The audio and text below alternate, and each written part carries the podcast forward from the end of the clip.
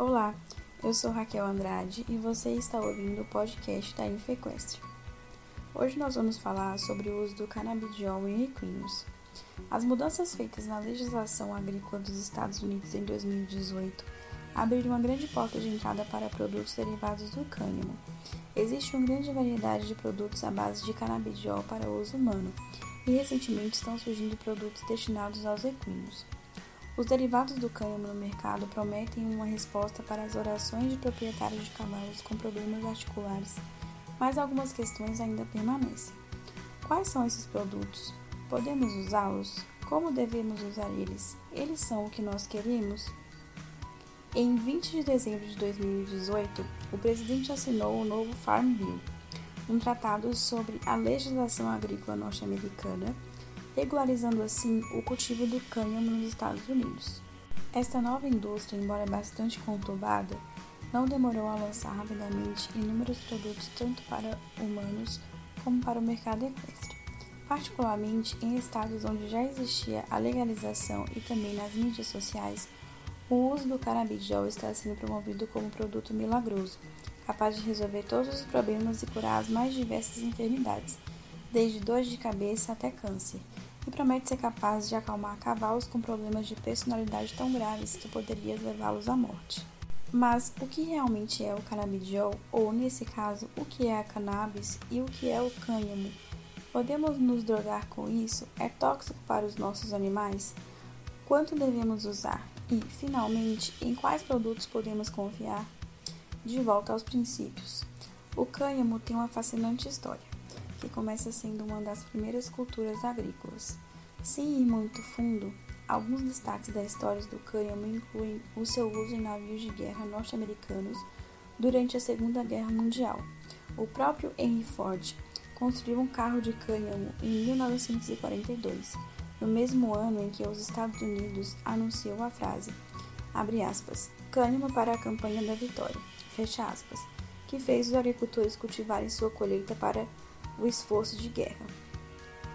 E atualmente a Porsche revisitou o esforço de Ford, lançando seu carro de corrida de 175 mil dólares, que substituiu a fibra de carbono pelo cânhamo.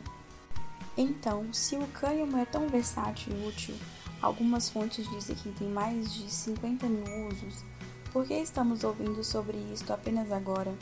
Resposta curta: política, um tópico que não abordaremos aqui. Segunda resposta curta: desinformação e preconceito que persistem até hoje. O cânhamo teve problemas com a lei de imposto sobre a maconha em 1937, que induziu um colapso em todas as vendas de produtos relacionados. A maconha e o cânhamo provêm da planta do gênero cannabis, por isso, desde 1937, estes derivados foram agrupados em um mesmo grupo e vistos da mesma forma, como drogas recreativas. A maconha é potente no THC, tetrahidrocannabinol, que é o agente psicoativo. O cânhamo, por outro lado, produz uma abundância de canabinol, que não causa alterações de consciência. Ambas plantas produzem tetrahidrocannabinol e canabidiol, mas para que a planta seja definida legalmente como cânhamo e, portanto, legal de acordo com a Lei Agrícola de 2018, deve conter menos de 0,3% de tetrahidrocannabinol. Essa pequena quantidade é referida como uma quantia rastreável. Não é o suficiente para causar alterações de consciência, mas se torna evidente em exames de sangue. Para jovens, especialmente os que praticam esportes no ensino médio ou na faculdade, esse é um detalhe importante, porque não existe uma política que diferencie o uso medicinal do uso recreativo. Portanto, qualquer evidência de tetrahidrocannabinol na corrente sanguínea pode trazer consequências. Por exemplo, para atletas no antidoping. O mesmo acontece em equinos atletas. O regulamento do país por onde será realizada a prova deve ser verificado pelos responsáveis. Os profissionais da equipe devem saber que o uso do óleo canabidiol em todos os equinos e bovinos usados em concursos e exposições é proibido pela PRCA em todos os rodeios sancionados e permanecerá proibido até que mais pesquisas se tornem acessíveis.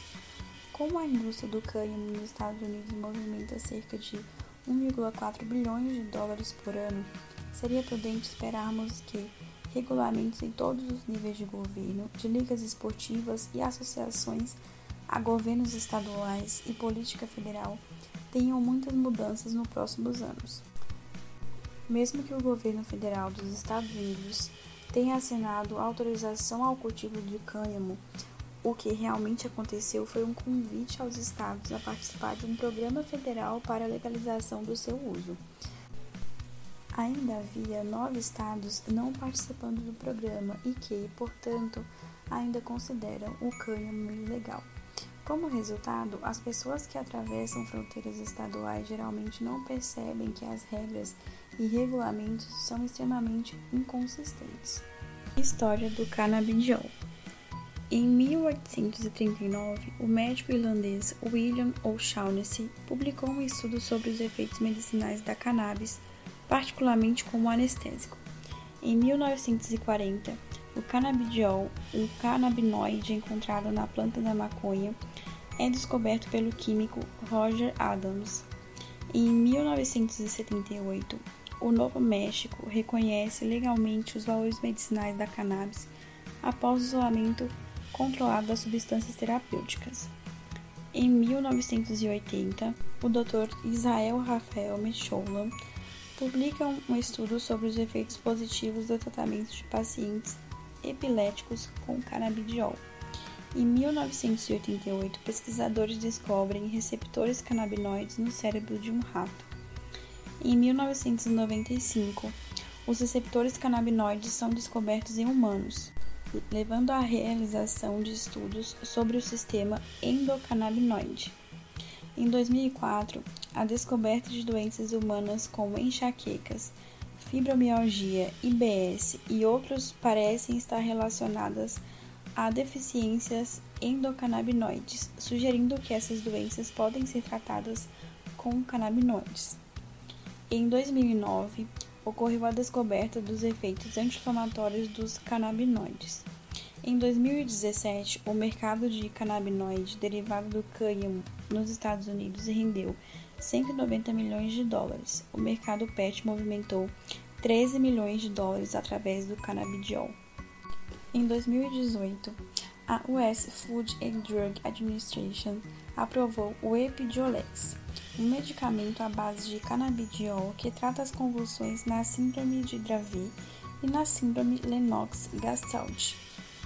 A revista Frontiers in Veterinary Science publica um estudo da Faculdade de Veterinária da Cornell University mostrando um tratamento com canabidiol em cães resultou na diminuição da dor e aumento da atividade com proprietários, sem efeitos colaterais.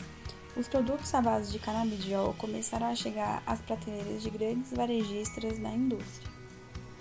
Em 2019, a FDA anuncia que está se preparando para construir uma agência interna para regular o canabidiol sobre a Lei Federal de Alimentos, Medicamentos e Cosméticos e Lei de Serviços de Saúde Pública.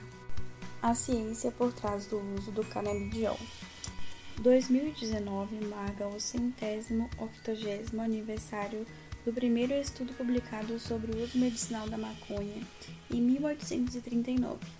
Diversos outros estudos foram realizados desde então, mas foram amplamente ignorados.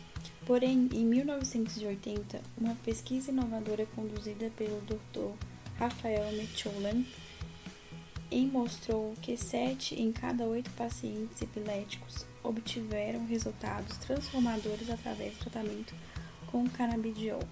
A pesquisa então se concentrou em entender como a cannabis interagia com o corpo.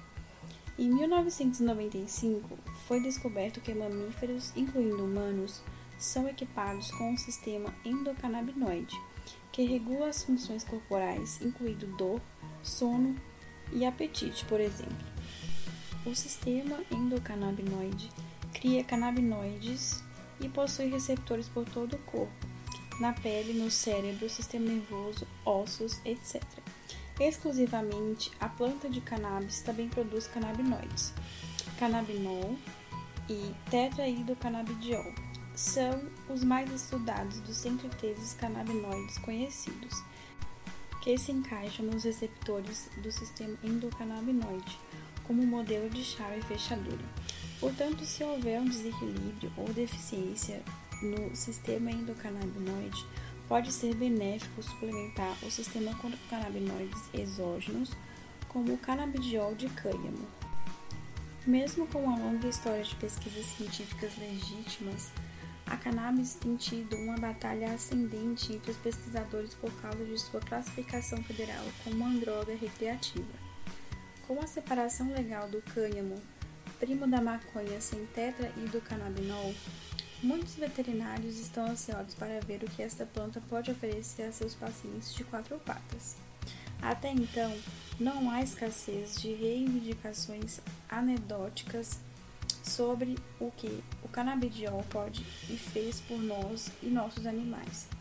Muitas vezes, um proprietário que procura resultados para a doença notará uma mudança positiva em outros aspectos da saúde de seus animais e se tornará um defensor do produto, admitindo a reivindicação do status de droga maravilhosa. Na realidade, os produtos à base de canabidiol têm o potencial de tratar várias doenças devido à natureza do sistema endocannabinoide. Mas é importante lembrar que não existem dois animais iguais e com um sistema endocannabinoide igual, o que significa que cada um terá a sua própria experiência com o produto. Além disso, embora ainda não esteja comprovado em animais, com exceção de ratos e camundongos, Existem muitos estudos que documentam a eficácia do canabidiol no manejo da inflamação, convulsões e ansiedade, e também demonstra que pode ser eficaz no tratamento de dor crônica. O Hemp My Pet, do Colorado, por exemplo, está prestes a publicar os resultados positivos de seu estudo com o curso de Medicina Veterinária da Universidade Estadual do Colorado e o Centro de Controle de Dor Downing sobre a eficácia do seu produto para tratamento de cães com dor crônica. As universidades CSU e Cornell também já publicaram outras descobertas em outras espécies, mas por enquanto a pesquisa focada em equinos é apenas demonstrada por empresas como a Hemp My Pet, com produtos canabidiol para equinos, impulsionando a demanda por outras pesquisas. Cannabidiol, uma empresa com sede em Nevada, teria começado a pesquisar o impacto dos seus pellets em cavalos com artrite grave e síndrome do navicular e antecipa que os resultados serão publicados em parceria com universidades até o final do verão. Da mesma forma, o VET-CS do Colorado vem fazendo exames de sangue em outro laboratório universitário para determinar a meia-vida do canabidiol em cavalos. A meia-vida é o tempo em que um princípio ativo atinge o pico de concentração mais eficaz. Explicou Trish Wilhelm, um veterinário certificado pelo Conselho de Cannabis e co-proprietário da VetCS com Chelsea Ludwig. No momento, foi documentado e comprovado que os cães têm uma meia-vida para o canabidiol de 4 horas em seus sistemas, então, nas primeiras quatro horas é quando a droga é mais eficaz, mas permanece no sistema durante oito horas completas. Em cavalos, no entanto, encontramos em nossos próprios estudos que a meia-vida, na verdade, é o dobro disso, cerca de 8 horas. Por isso, para cavalos, nós, como empresa, consideramos a necessidade de dosar apenas uma vez por dia. Fecha aspas. Boas práticas.